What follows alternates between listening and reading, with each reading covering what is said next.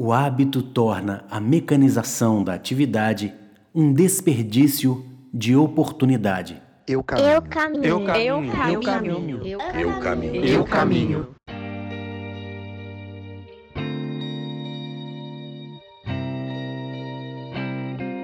Olá, meu nome é B Santana.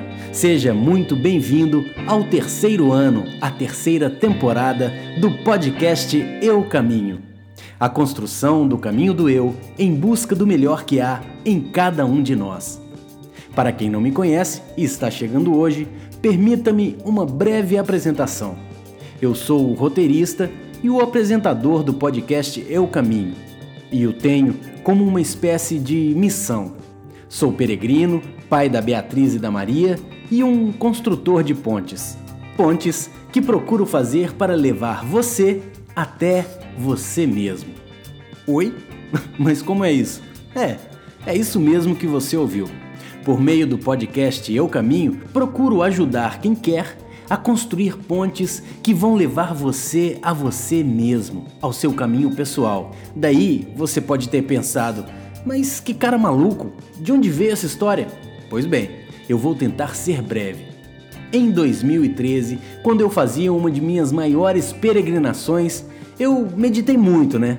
Aliás, essa é uma das características de uma peregrinação, a possibilidade que temos de parar para meditar sobre o que quer que seja. Quando eu caminhava os 2.500 quilômetros que separam o Vaticano, na Itália, de Santiago de Compostela, na Espanha, eu meditava sobre aquela passagem conhecida da Bíblia onde Jesus disse: Eu sou o caminho, a verdade e a vida. Para resumir a história, é isso. Nos meus estudos de tradução, comecei a pensar que, originalmente, pode ser que Jesus tenha dito Eu, caminho, verdade e vida. E a partir daí, essa ideia se expandiu para mim, abrindo o significado do que foi dito de um modo muito bonito. De alguma forma, Jesus poderia estar nos ensinando que em cada um de nós reside o caminho, a verdade e a vida e que depende da gente encontrar esse nosso caminho sagrado, o caminho que vai nos levar até Ele. E eu fiquei pensando, poxa, se cada um de nós vivesse esse sentimento, esse ensinamento verdadeiramente, quão éticos seriam nossos afetos com o mundo, nossos encontros, nossas relações, nosso cuidado conosco e com o outro quão mais sagradas seriam nossas escolhas, quão mais sagrados seriam nossos passos. Antes de existir a Igreja Católica, quando ainda Jesus vivia, ele e seus discípulos eram chamados aqueles do caminho. É isso aí. Então, decidi empreender essa busca e ajudar quem precisa a encontrar valor em seu próprio caminhar. Com mais de 5 mil quilômetros de grandes peregrinações, Tendo descoberto e vivido muitas experiências ligadas a este caminho de amor próprio, resolvi compartilhar muito do que aprendi, muito do que vivi e dos estudos que fiz e que faço e que se relacionam a esse tema. Há três anos comecei com o podcast Eu Caminho, que já é ouvido em mais de 30 países, e a cada mês eu recebo bilhetes em forma de agradecimento, com depoimentos sensíveis que me tocam profundamente e me fazem prosseguir porque conseguimos tocar pessoas que estão buscando encontrar-se no espelho e iluminar o que encontram e o que buscam. Se você já caminha conosco há algum tempo, o meu agradecimento profundo. Se chegou agora, convido você a conhecer alguns, ou quem sabe todos os outros 60 episódios. Todos foram feitos com o mesmo amor, com a mesma alegria, a mesma verdade.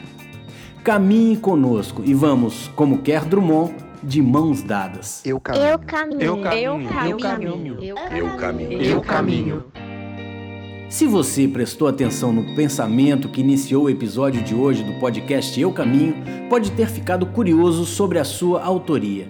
Eu vou repetir porque é o tema central, a mensagem desse episódio de boas-vindas para 2022. O hábito torna a mecanização da atividade um desperdício de oportunidade. Essa citação é do meu terceiro livro, Eu Caminho, 2.500 quilômetros em busca de mim mesmo, que você encontra disponível na Amazon e pode dar de presente para vários amigos para ajudar o nosso projeto a continuar em frente. O que eu acho interessante sobre essa citação e essa reflexão é que ela só foi possível de ser compreendida para mim em 2013, quando eu fazia essa peregrinação do Vaticano até Santiago em três longos meses. Mágico é descobrir que muito do que vivenciei na época eu viria estudar agora, com o surgimento da pandemia, quando comecei a pesquisar mais profundamente o Zen Budismo. Em 2019, eu fiz uma peregrinação pelos 88 templos sagrados da ilha de Shikoku, no Japão. E em 2020, comecei a me aprofundar nesses estudos. Eu sou muito grato a Deus por ter me dado a capacidade de experienciar empiricamente nas peregrinações que eu fiz muito daquilo que eu aprendo hoje nos estudos do Zen. Esse pensamento do dia tem muito a ver com o Zen, na verdade. Quando nos habituamos com alguma coisa, temos uma tendência a mecanizar a ação, fazer por fazer, fazer sem estar 100% presente, entende? É nesse momento que perdemos uma grande oportunidade. Quando não estamos 100% presentes, não podemos fazer com a dedicação necessária. Assim, deixamos de sorver todo o sabor e o saber contidos na experiência. E isso serve para tudo.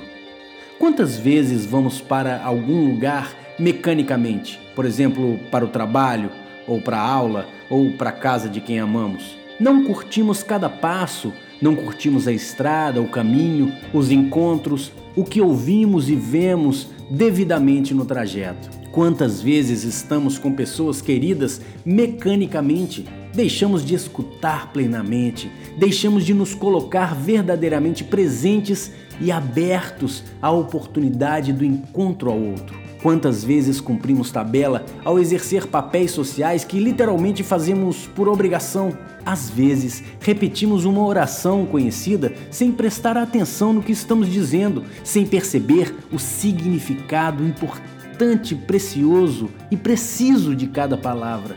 Às vezes, dizemos até eu te amo sem colocar neste significante o significado maior existencial que ele contém ou que ele possibilita não conter. Tudo porque fizemos da atitude um hábito vazio, mecânico. Estamos jantando, mas não comemos, não saboreamos, estamos em outro lugar, dentro do celular, no passado ou no nosso futuro. Não estamos presentes e no presente. Muitos já disseram que o presente tem esse nome e não é à toa.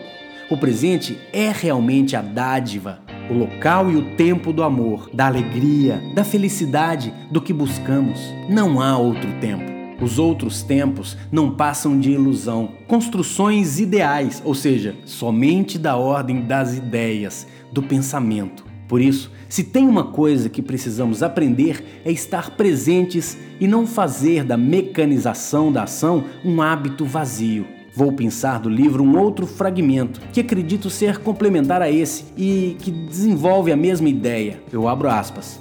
É uma questão de escolha. Transformar seus hábitos em ritos de valor. Fecho aspas. Uma vez eu vi na estante de uma livraria um livro que me chamou muita atenção: O Poder do Hábito. Engraçado é que há quase 20 anos eu disse ao meu psicanalista que eu ainda iria escrever um livro com o nome O Poder do Rito. E acredito que exista mesmo uma diferença sensível entre o hábito e o rito. É mais ou menos o seguinte: o valor que damos. Quero crer que passa fundamentalmente pela qualidade da nossa vivência, da nossa experiência. Não se pode experienciar sem estar 100% presente. Eu vivi isso na prática em cada peregrinação que fiz e aprendi na teoria, no estudo do Zen Budismo. Você sabe, nem todo aquele que ensina já experimentou. Também, é claro, podemos dizer que nem todo aquele que ensina criou. Isso é óbvio. Caso contrário, só Pitágoras poderia ensinar seu teorema, por exemplo. O que seria dos professores de matemática, não é mesmo? Cada professor ensina as teorias que estudou e aprendeu, os pensamentos que garimpou e assimilou de pensadores, filósofos, outros professores, enfim, isso é uma mágica corrente.